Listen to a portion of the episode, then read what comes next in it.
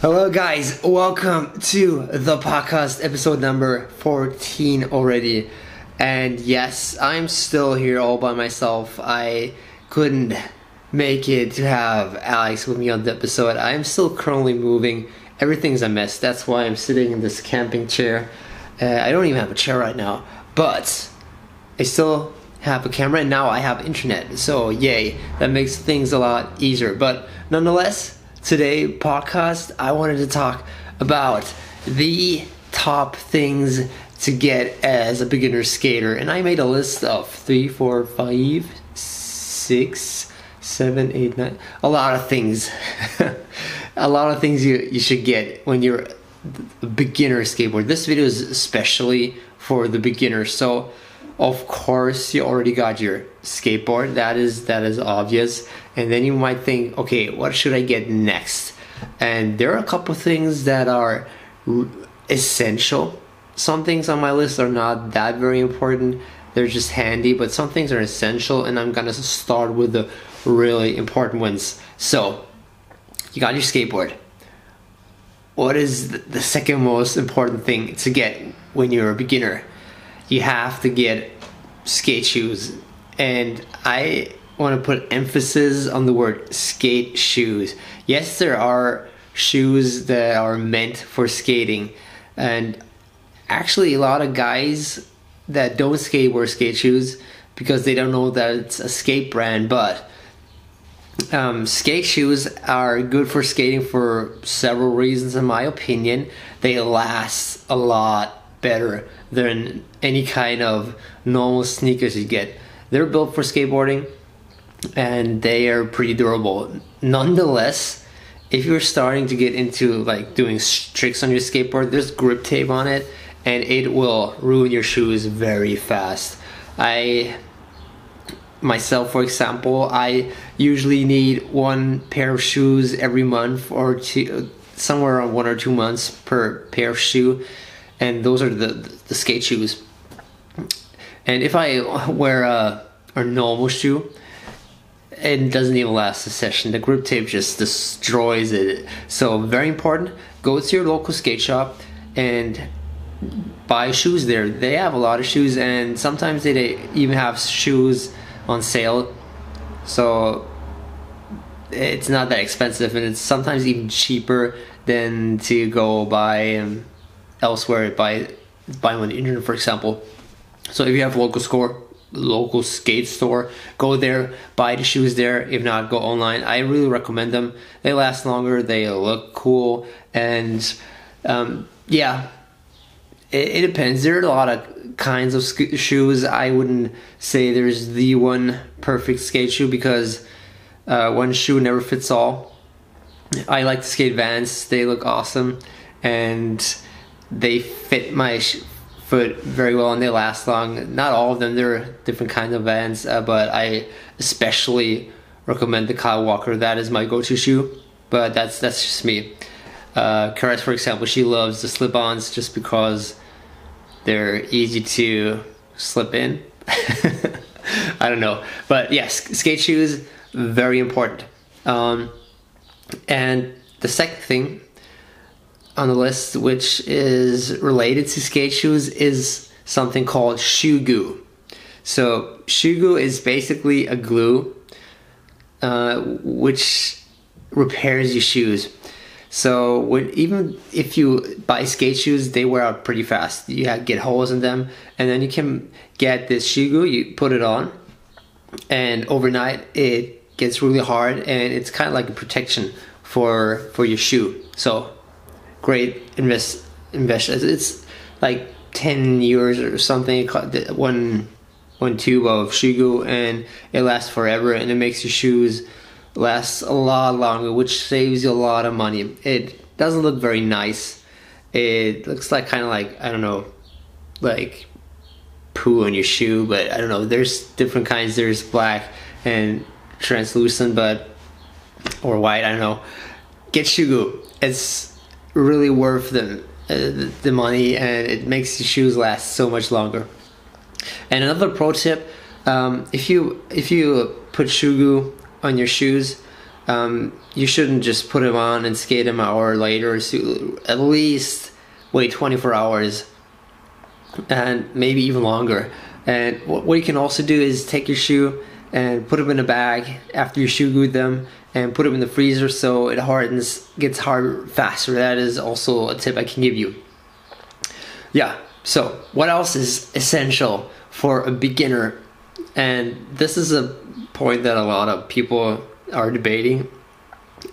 But I think it is essential for a beginner to get a helmet and wrist guards, protections for your wrist, for two reasons. Uh, number one, no matter how talented you are or how good you are in any other kind of sports, you will fall a lot.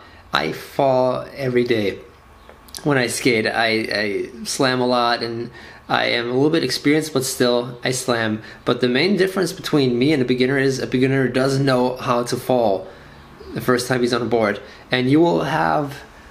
It is inevitable. You will you will fall on the ground, and to protect yourself, you should at least take care of your head because if you hit the ground really hard, that can leave some serious damage for life. We don't want that. And why wrist guards? So when you fall, you usually tend to try to catch yourself, your fall with with your hands and these bones here. I know I have really thin wrists. I broke this one here because I didn't listen to myself, and and I broke this wrist here uh, many years ago. It is a really thin bone. It will break very easily if you fall. So wrist guards make sense a lot in the beginning. And later on, if you get used to the concept of falling and how to fall and how to fall without hurting yourself, then maybe you can consider not wearing those anymore. Maybe later in future. But sure, if, if you want to keep them, why not? It's it, I know a lot of people think that that is uncool and but if if it makes you feel more safe then do it so really important for beginners get wrist guards and a helmet yeah um, next thing on the list is a very useful thing um, what i like to do is i i hated to skate with a normal belt because normal belts usually have this metal piece in front and when you jump and um, you lift your legs a lot. It kind of, I don't know, uh, pokes your stomach a lot. I hate that, and I don't, I don't like the feeling of that. So what I do, I usually take a shoelace and I use it as a belt, and it actually works pretty good. Uh, if you don't overload your pants too much with with junk, but shoe and shoe uh, shoelace belts are great because you don't actually feel them as, as a belt and there's no metal piece in front. Yeah. Um, next thing, of course, um, you should get something called a skate tool. Um, skate tool is basically uh, one and all tool who which can which has a, a I think it has a, usually an Allen key or a screwdriver with it to um, adjust the screws. And it, it basically gets every bolt on your board. And you can adjust every bolt with just one tool which is very handy. And if you have one you'll probably be the most appreciated guy at the skate park because everybody's always asking for someone who has a skate tool so great way if you start out and you have a tool to get into conversations with somebody else if someone asks you if you have a tool um, and they're not that expensive um, somewhere around 10 or 20 euros i guess which would be twenty five dollars. I don't know.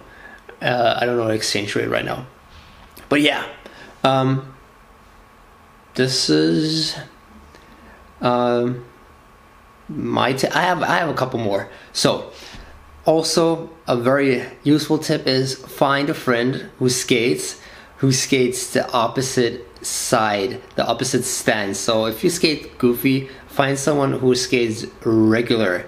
Why? Because uh, if you start out practicing your tricks, you usually uh, destroy only one shoe more than the other. Usually, your front leg does all the flicking motion that wears out your front foot shoe really fast. So, if you have a friend who skates the other side, the other stance, at one point you can exchange the shoes and get practically twice uh, the shoe life time. I don't know. So, yeah, find a friend who skates the opposite stance and just share shoes. That is actually really uh, cost efficient. And yeah, uh, one more tip. Uh, that is something very specific, special. What I really, really, really recommend. Uh, a lot of people don't think that is very important, but I think so. And that is get a video camera or at least a phone which can make videos. Why? I think one of the most important things in skateboarding is to document your skating, film your skating just for you to be able to see what you are doing. Because skateboarding is so difficult and technical sometimes, you, you're trying things and you don't really see what you're doing wrong, for example. And when you film yourself and you can watch it later, it is a really useful tool just to observe what you've been doing wrong all the time. So usually everybody has a cell phone. So get one of those and maybe get like a little tripod for your cell phone and just make videos of yourself skating. Helps out a lot, really. Yeah. Guys, I think that is that is all what I have for now. Every essential things you have to buy when you're a beginner. And yeah, hope you liked the video. This little list of things. And we'll see you next week with episode number 15 of the podcast. So thanks for tuning in. See you next time. Peace out. Bye.